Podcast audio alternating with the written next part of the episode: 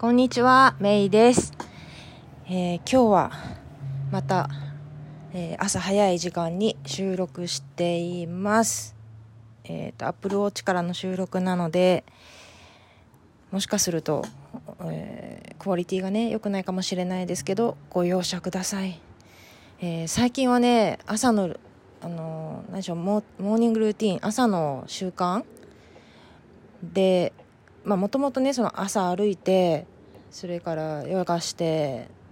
あのフルーツジュースを作って飲むみたいなことはしてたんですけどそれに加えてねなんと朝歩くだけにとどまらず走るようになってる自分がいて本当にね自分でびっくりしてるんですけどそう毎日朝走ってるんですよ。でここで告白しちゃったらもうやめられない。そう今10日か2週間ぐらいこれをやってて今もう文字通り汗をダラダラねじわっとじゃなくてダラダラかきながら えー話してるんですけどうん。で今日はあのーなんだろう幸せの条件じゃないけどあの今のこのなんだろうあのサンディエゴはまだロックダウンが続いてると言っても実はレストランであの団員中で食べていいですっていうふうに、えー少しずつリオープンされてきてるので、まあ、だいぶこうオープンしてきてるんですけど、まあ、こういう時が一番危ないなと個人的には思ってるんですけどね、まあ、ただ、まあ、相変わらず、えーま、美容室が空いてなかったりだとか、まあ、仕事も家で私はしているしという感じなんですがそれでねこのなんかその家にいる生活日本語でステイホームって言ってるみたいですけどステイホームの生活の中でやっぱり今まで気づかなかったことに気づいたって言ってる人が多くてとか多分みんな何かに気づいてるんだと思うんですけどあの例え例えばというかまあ多かったのはその今まであまり気にしてなかったけどなんか家を振り返ってみるとなんかこう修理するところがあったとかもっと手入れをするところがあったとかあと一人友達は庭にバラが咲いてるのに今まで気づかなかったって人がいてバラが咲いた数を数えてるみたいなことを言っているお友達もいたりとかそういうのもあるし一方であやっぱり自分は今住んでるところは好きじゃないんだなとかアウェーだなっていうふうに思ったっていう友達がいてそれも結構なるほどねって思ったんですよね。なんか今まではなんとなくでなんだろう、まあ、仕事をしたりとか、まあ、その後の趣味だとか、まあ、人間関係交流を楽しんで、まあ、寝るために家に帰ってたんだけどうん、まあ、実は家にす家にずっとステイホームしている状態だと、まあ、それなんか自分が好きな場所に必ずしも今自分は住んでないなっていうことに、えー気づいたっていうまた別のお友達がいたんですね。で日本語で衣食住って言うじゃないですか衣と食と住ですね。でこれまで本当に多くの人が衣食住のうちの衣と食にフォーカスをもっと重きを置いてた人が多かったんじゃないかなと思うんですよね。まあ、身につけるものですよね洋服もしっかり。で食食事ですよね。でこの辺って結構なんだろうお金を使って楽しんだりとかする文化も、まあ、割とあるしあのでも銃ってその衣とか食とか仕事とか趣味とかいろいろが忙しいからなんか割と後回しになりがちなあのものかなって思うんですよね。でもやっぱりこのステイホームが続く中でやっぱり銃がすごくフォーカスされちゃう目立っちゃう、うん、生活に変わったよねって思ってであのダン・ベトナーという人がいて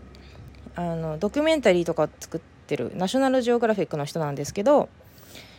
彼が書いてる本のシリーズがあって「The Blue Zone」とか「The, The Blue Zone of Happiness」とかいろんな本が出てるんだけども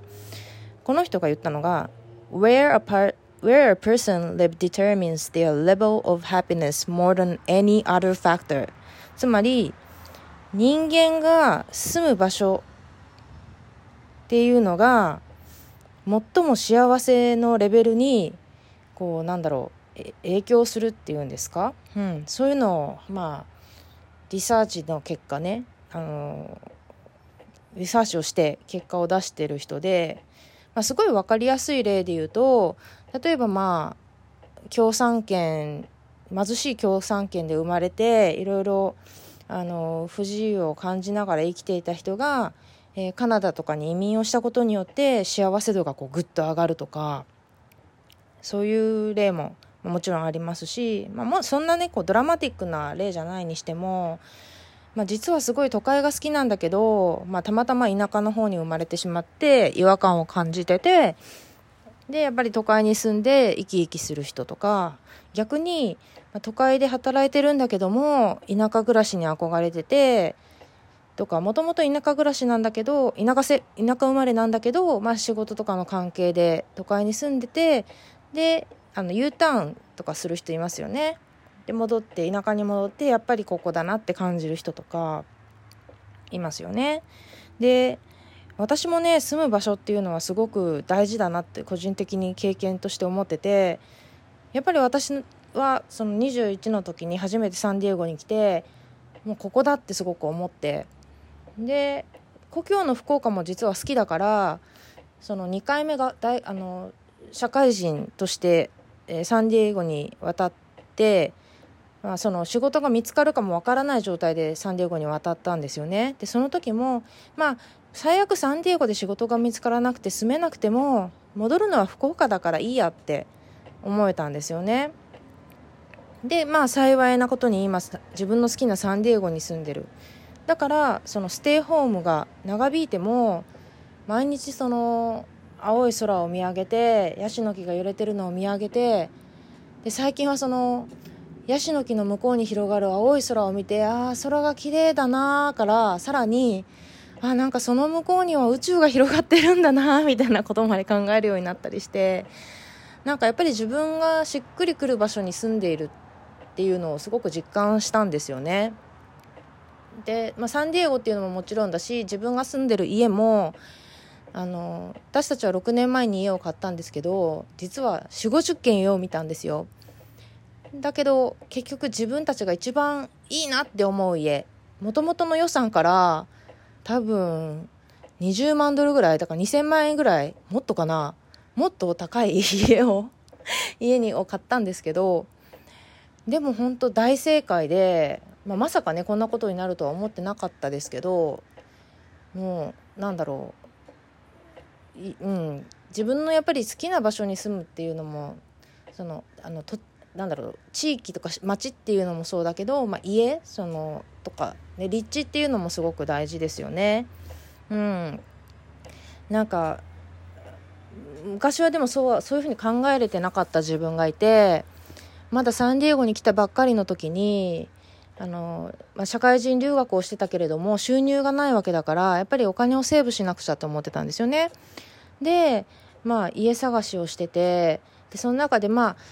別にここの家はそんなに好きじゃないけど、まあ、予算にも合うしなみたいなことを言ってたら当時付き合ってた人になんで自分が好きと思わない、ね、そういう感じないところにわざわざ住もうとするわけって言われて、結構それ衝撃だったんですよ。まあ確かにそう言われたらそうだな、みたいな。うん。なんかそんなことも思い出したりしてね。うん。なんか本当に今の状況って、自分をもっと知るとか、自分を知るいいかきっかけだと思うし、また、なんかこれから、これまでを振り返って、これからをどう生きていくかみたいなねなんかそういうことを考えるなんかいいきっかけになっていればなと思います。うんまあね、あと全然話は変わりますけどあの本をねついあの日本から取り寄せてこの前ちょっと話したと思うんですけどあのブックオフは閉まってます。であの紀ノ国屋のオンラインのサイトもシステムメンテナンスを去年から 言ってて全然空いてなくて。でも紀ノ国屋にメールしたらメールで注文できますということだったんでメールで注文してまあやっぱり割高ですけどね。でもいいじゃないですかって。働いてるんだしって。本本読むことは自己投資だしと。楽しいし幸せになるしっていうので結構ね大量に買ってて。でそれを今毎日読むのがすごく楽しいですね。うんでまたその本を読むとあ次はこんな本を読みたいなっていうのが出てくるから今それをジャーナルに書きつけて、まあ、あのまた今読んでる本を読み終わったらね次をまた注文しようかななんて思ってるんですけどなんかどこに住んでいても今何語の本を手に入れるとかいろんなことね自由に自分が手に入れたいものが入ってそれが楽しめるっていうのもすごくいいなって思います。ということで、えー、I gotta go というわけでまたです。バイバイ。